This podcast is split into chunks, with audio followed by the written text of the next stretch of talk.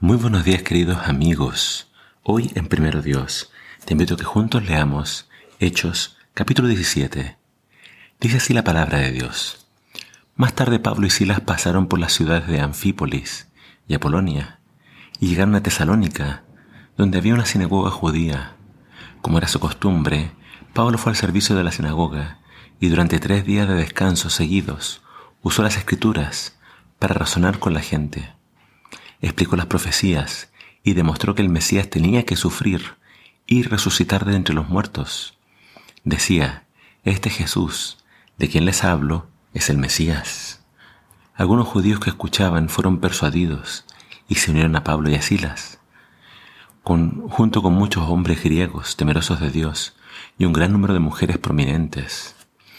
Entonces ciertos judíos tuvieron envidia y reunieron a unos alborotadores de la plaza del mercado para que formaran una turba e iniciaran un disturbio.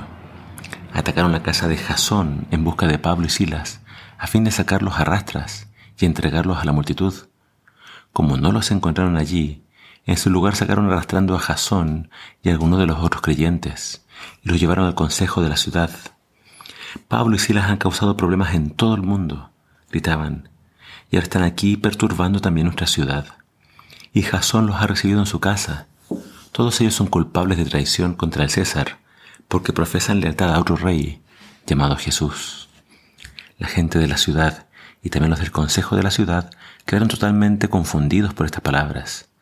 Así que los funcionarios obligaron a Jasón y a los otros creyentes a pagar una fianza y luego los soltaron.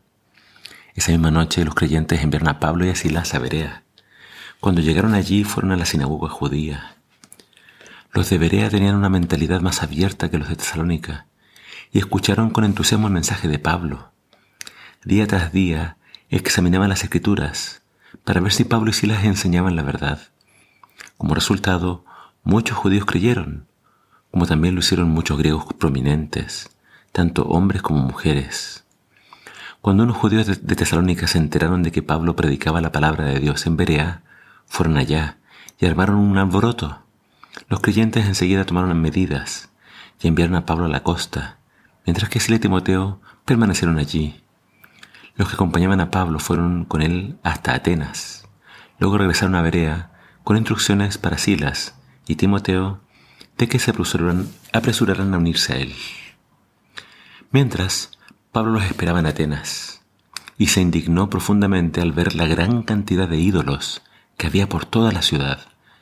Iba a la sinagoga para razonar con los judíos y con los gentiles, temerosos de Dios, y hablaba a diario en la plaza pública con todos los que estuvieran allí. También debatió con algunos filósofos, epicúreos y estoicos. Cuando les habló acerca de Jesús y de su resurrección, ellos dijeron, ¿qué trata de decir este charlatán con estas ideas raras? Otros decían, parece que predica de unos dioses nuevos. Entonces lo llevaron al Concilio Supremo de la ciudad. Ven y háblanos de esta nueva enseñanza, le dijeron.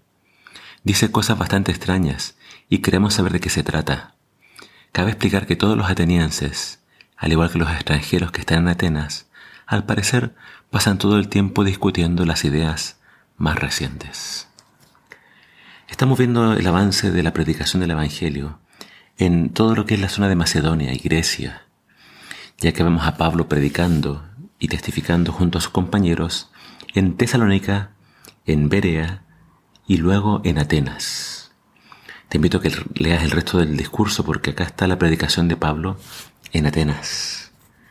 Así que en estos grandes centros culturales griegos vemos a Pablo predicando, pero él es eh, firme eh, en su estrategia. Siempre comienza predicando a los judíos en las sinagogas, y luego se, se empezó a predicar en las plazas y la gente lo escuchaba. Dice que en Atenas les, encantaba escuchar ideas nuevas. Fíjate en, en, estos dos, digamos, formas de trabajar. En la sinagoga usaba la Biblia, usaba las escrituras para hablar de Cristo y demostrar que era el, era el Mesías porque él cumplió todas las profecías acerca de su sufrimiento, muerte y resurrección. Pero cuando él predicaba en las plazas a gente que no conocía la Biblia, empezó a usar otros argumentos.